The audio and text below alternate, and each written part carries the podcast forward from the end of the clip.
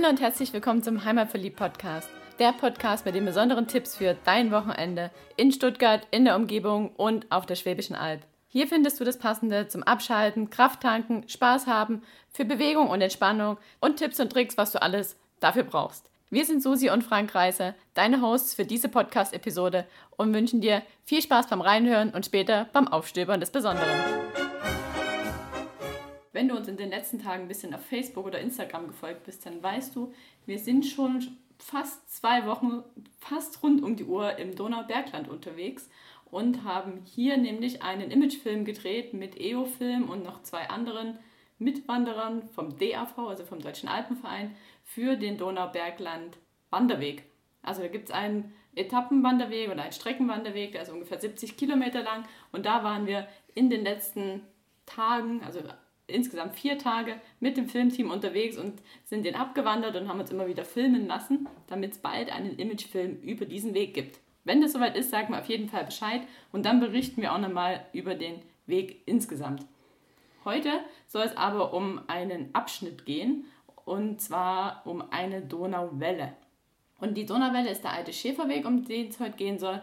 Und es gibt noch weitere andere Donauwellen, zum Beispiel die Donauversickerung. Das ist auch eine Donauwelle, auch ein Wanderweg hier in der Region. Und die, die Donauversickerung, den Wanderweg werden wir in den nächsten Tagen besuchen. Da sind wir nämlich in der Mission Wandern mit Biss unterwegs von Best of Wandern.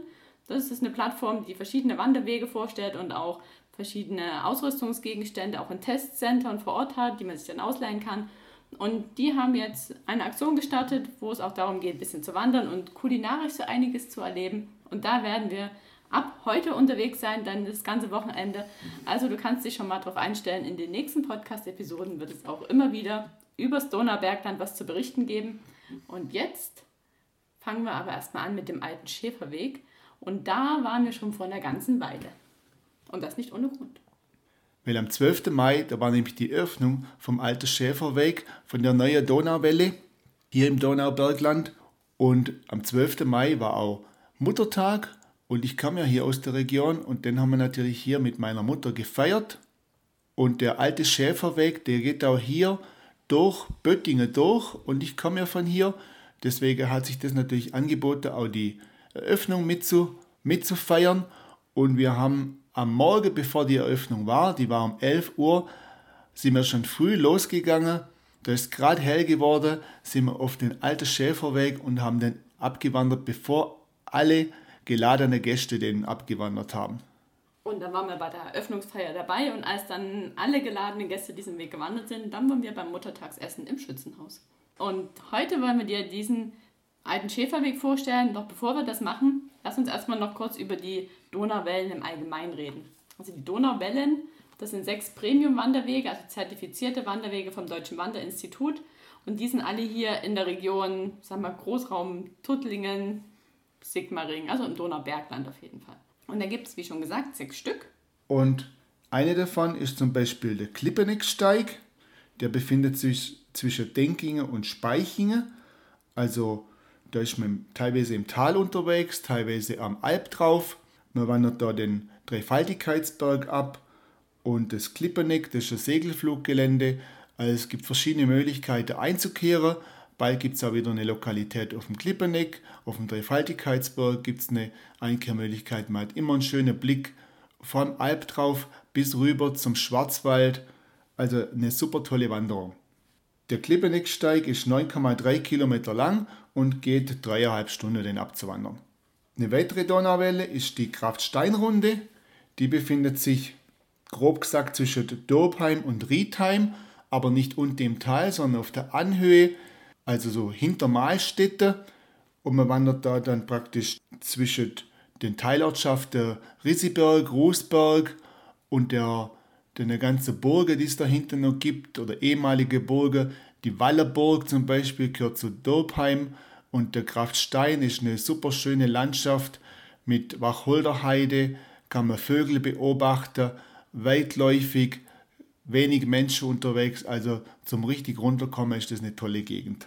Die Kraftsteinrunde, die ist so 10,7 Kilometer lang und dauert etwa drei Stunden, den abzuwandern. Eine weitere Donauwelle ist das Eichfelspanorama, die befindet sich bei Beuron und geht hoch bis nach Irndorf.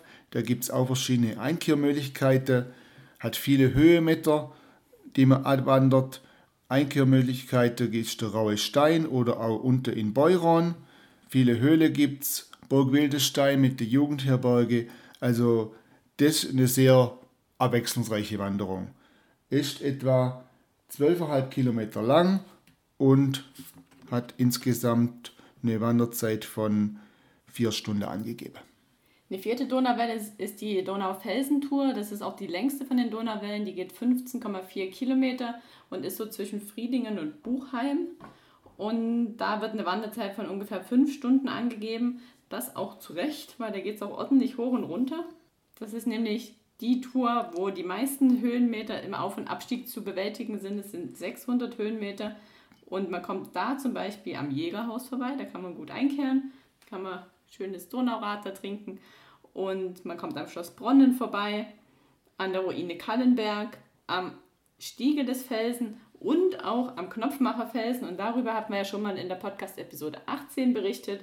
Und auch am Knopfmacherfelsen kann man gut einkehren. Das ist auch eine sehr schöne Tour, aber schon anspruchsvoll. Da sollte man sich ein bisschen Zeit nehmen und auch genügend Kraft mitbringen. Die fünfte Tour ist die Donauversickerungstour. Die habe ich ja schon mal angesprochen. Die werden wir jetzt in den nächsten Tagen auch abwandern. Die geht ungefähr 13 Kilometer, ist ziemlich eben, also für Albverhältnisse ziemlich eben. Und die ist bei Immendingen und wird mit einer Wanderzeit von vier Stunden angegeben. Und was es dort alles Tolles zu sehen gibt, das verraten wir dir in der Podcast-Episode, die wir dann später über diese Donauversickerungswanderung machen werden. Und jetzt soll es um den alten Schäferweg gehen. Der ist auch um die 13 Kilometer lang und, wie der Frank schon gesagt hat, liegt zwischen Böttingen und Mahlstetten beziehungsweise auf den Gemarkungen der beiden Gemeinden. Und darum waren auch die beiden Beteiligten, die beiden Bürgermeister mit bei der Eröffnungsfeier und haben so einiges erzählt, was so passiert ist während der Anlage der Wege, weil es mussten ja auch einige Wege wirklich neu angelegt werden. Es wurden nicht nur bereits bestehende Wege genutzt, sondern auch einige neu angelegt. Aber bevor wir jetzt den Ablauf beschreiben, lass uns noch mal was dazu erzählen, was es noch so braucht, um so Wege anzulegen. Klar gibt es da die Touristikverbände und Gemeinschaften, die sich überlegen, man könnte da einen neuen Weg anlegen, wie jetzt zum Beispiel die Donaubergland Marketing und Tourismus GmbH. Aber da braucht es ja auch noch Leute, die dabei unterstützen, finanziell und auch von der Zeit her. Ja, und deshalb haben wir hier für die Donauwelle für jede ein Wegparty gesucht, beziehungsweise zwei. Und was bietet sich da mehr an, wie wenn das mal eine Firma nimmt, hier aus dem Ort, und eine Brauerei, die auch die Gaststätte hier entsprechend mit Bier beliefert, die auf dem Weg sind. Und deshalb ist es hier für den Alter Schäferweg die SHL AG aus Böttingen, die Lösungen für automatisierte Oberflächebehandlung bietet und herstellt. Und natürlich die Hirsch Privatbrauerei aus Wurmlingen, die wir gestern erst besucht haben. Darüber berichten wir auch in einer anderen Podcast-Episode.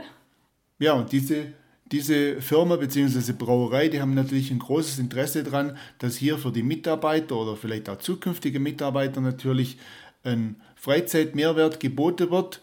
Und da sind so Wanderwege, weil Wanderer wird ja immer beliebter, durchaus wichtig.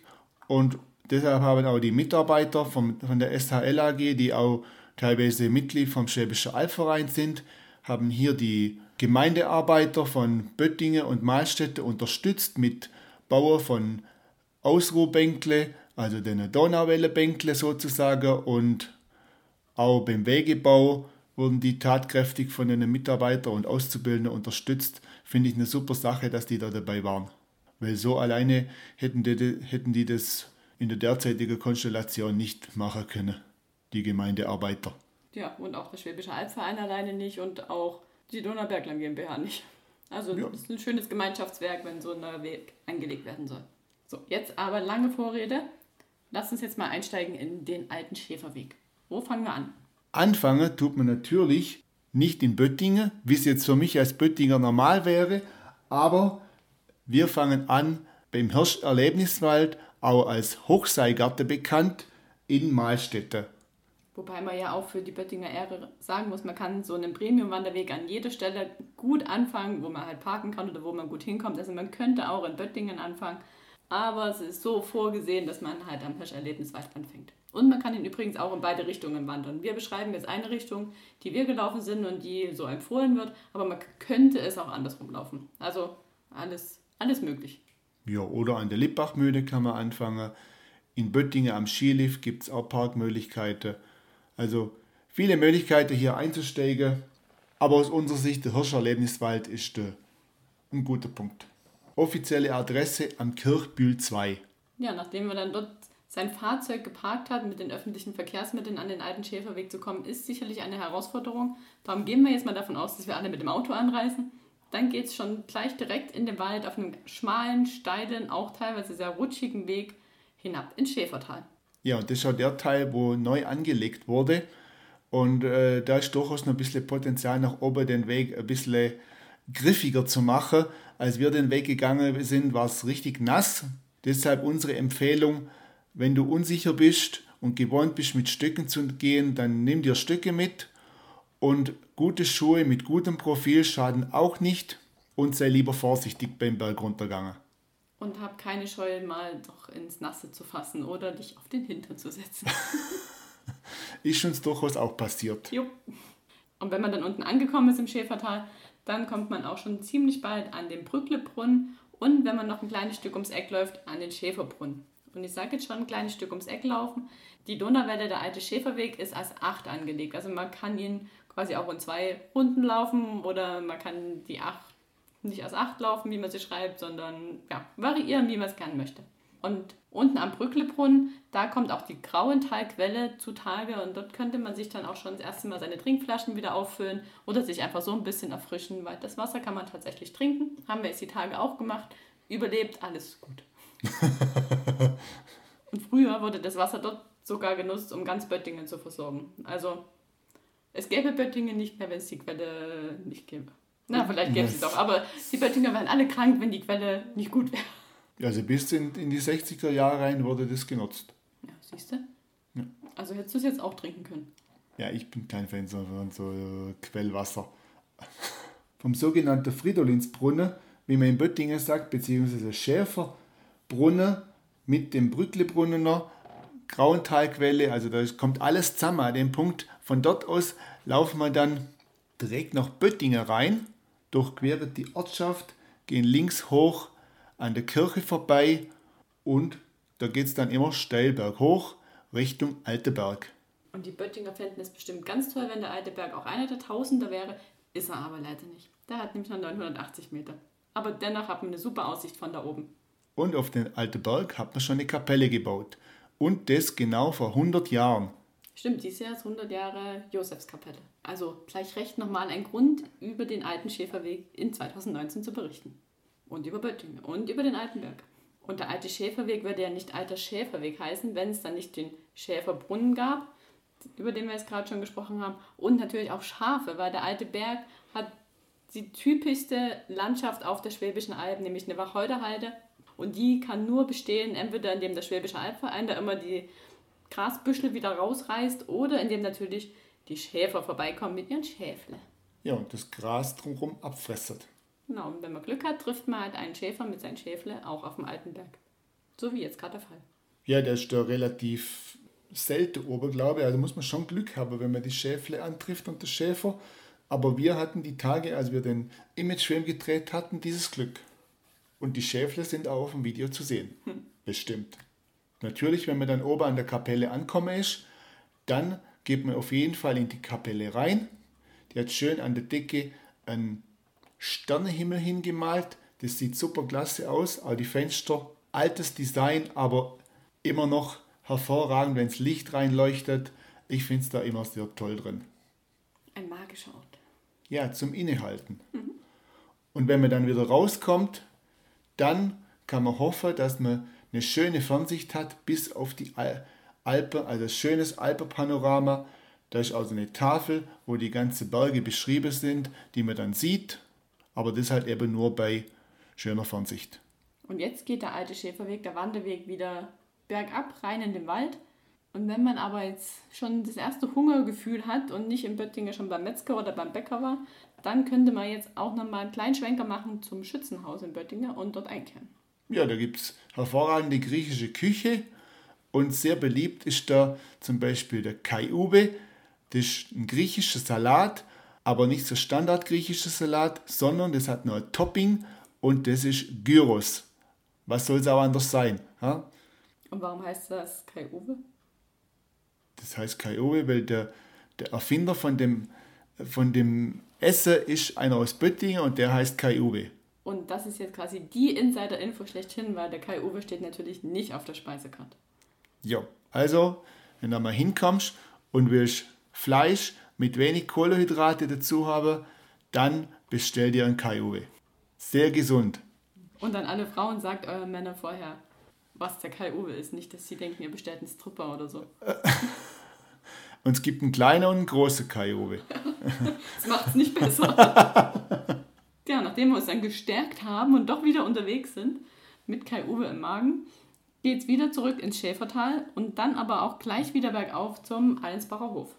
Ja, das ist schon ein Stückchen weg, aber ja, es hört sich so an, wenn das gleich um die Ecke wäre, aber man muss wieder runter Richtung Schäfertal und von dort aus geht es dann steil hoch bis zum Allensbacher Hof. Und dort, wenn man da rauskommt zum Wald an der Kante, da steht man auch schon fast direkt vor der alten Linde. Und die ist ziemlich alt.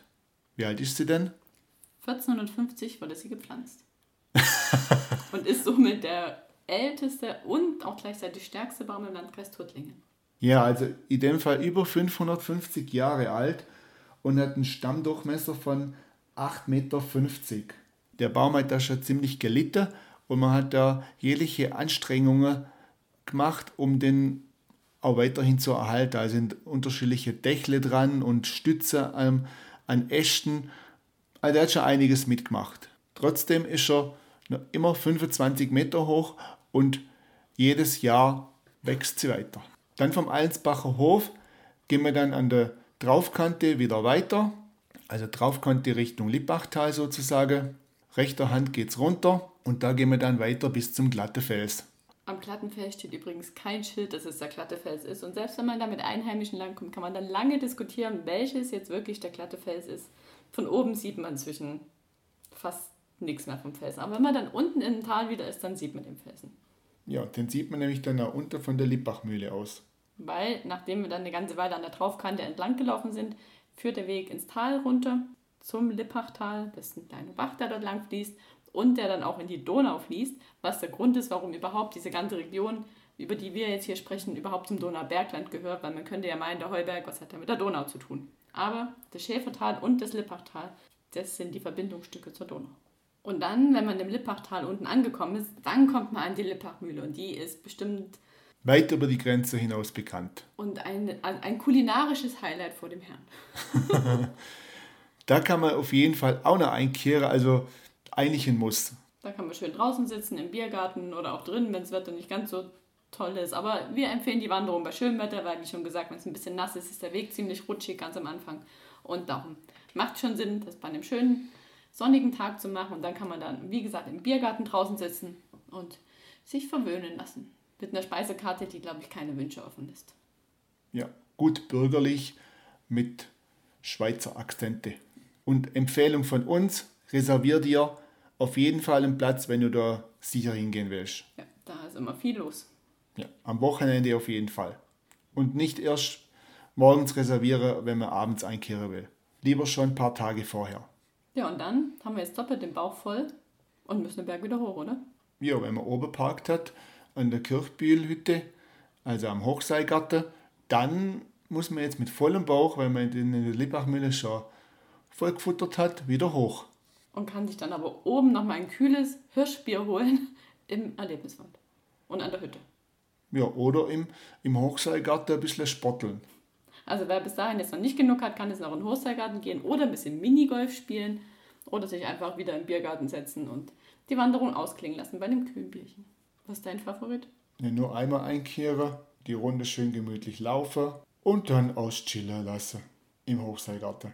Klettern vielleicht noch, wenn ich Lust habe. Zugucken. das war die Donauwelle, alter Schäferweg.